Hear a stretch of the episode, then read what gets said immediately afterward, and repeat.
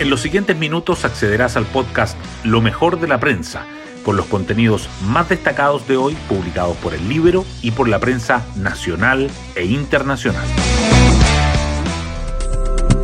Buenos días, soy Magdalena Olea y hoy, lunes 27 de noviembre, les contamos que a medida que se acerca el plebiscito del 17 de diciembre, más se estrecha la distancia entre el a favor y el en contra en la encuesta CADEM que ayer entregó la última versión que conoceremos antes de las votaciones, porque la ley impide difundir encuestas dentro de los 15 días anteriores a una elección.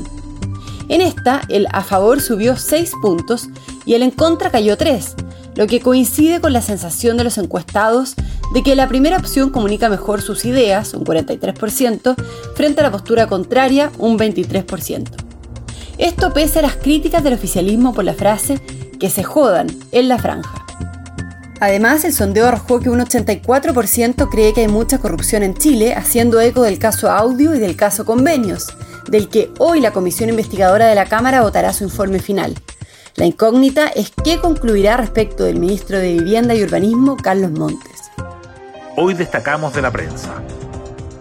El senador Pedro Araya ingresó una reforma para rebajar la edad de imputabilidad penal a 16 años en caso de delitos graves y violentos y para jóvenes que reincidan más de dos veces en delitos que conlleven penas mayores a tres años.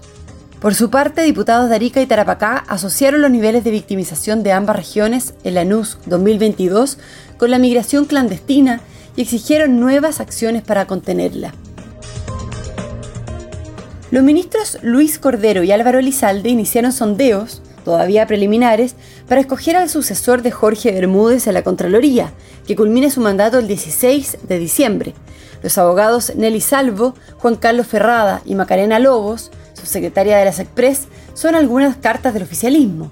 Pero la oposición tiene la última palabra porque se requieren 30 votos en el Senado para aprobar el nombramiento.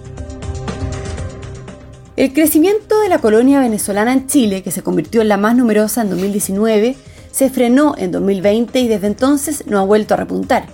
De hecho, más de 38.000 venezolanos dejaron el país entre 2021 y 2022, según datos del INE.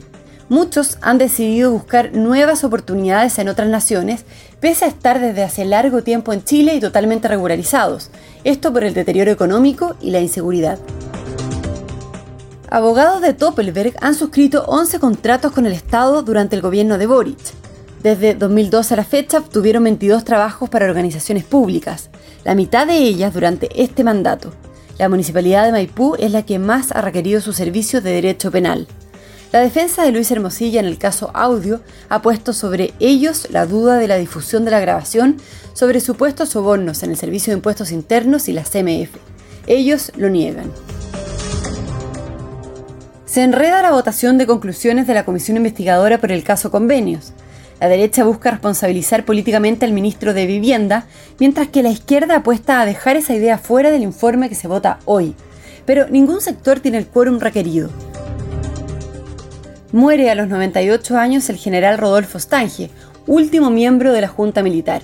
Oriundo de Puerto Montt, realizó una extensa carrera en carabineros hasta llegar a general director de la institución en 1985, un cargo que se negó a dejar durante el gobierno del presidente Frey en medio de la polémica por el caso de Gollados. Y nos vamos con el postre del día.